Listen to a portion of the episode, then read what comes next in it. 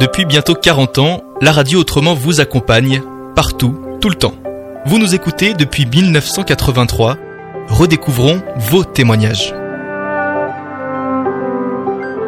Merci à la personne qui, au nom de toute l'équipe de la radio, m'a adressé la cassette avec la prédication du 25 janvier 1987.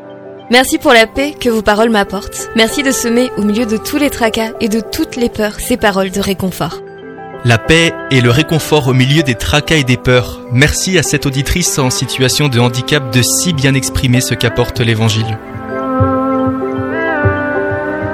Un petit mot seulement pour vous dire toute la joie de l'âme que j'ai ressentie lorsque, il y a quelques semaines, j'ai découvert, au hasard de mes recherches d'insomniaque, la radio.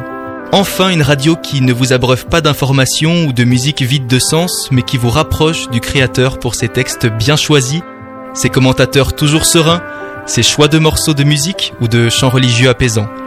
Toutes mes modestes félicitations donc en espérant que votre radio durera longtemps et pourra avoir un impact bienfaisant sur vos auditeurs, nombreux je l'espère. 24 heures sur 24, des émissions appréciées la nuit par ceux qui dorment mal, comme le précisent Jean Debrier et Angon. Merci pour vos émissions qui me tiennent compagnie une grande partie de la nuit au cours de mes insomnies, hélas nombreuses. Un témoignage de Lucienne qui nous écoute depuis Grenoble. Chers amis, je me présente d'abord. Je travaille à Voiron.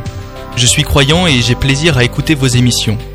J'espère que vous ne m'en voudrez pas trop de n'être ni de l'agglomération grenobloise, ni étudiant.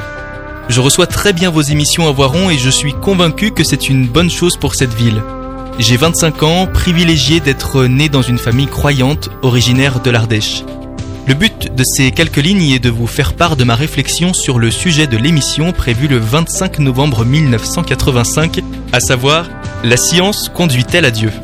Incompatibilité entre science et foi, Jean-Luc de Voiron peut, au travers de ses conférences proposées à l'antenne, trouver matière à nourrir ses réflexions et il partagera dans la suite de sa lettre des ouvrages à découvrir à la CLC de Grenoble. L'homme, ce roseau pensant auquel Dieu s'intéresse avec sagesse et sollicitude.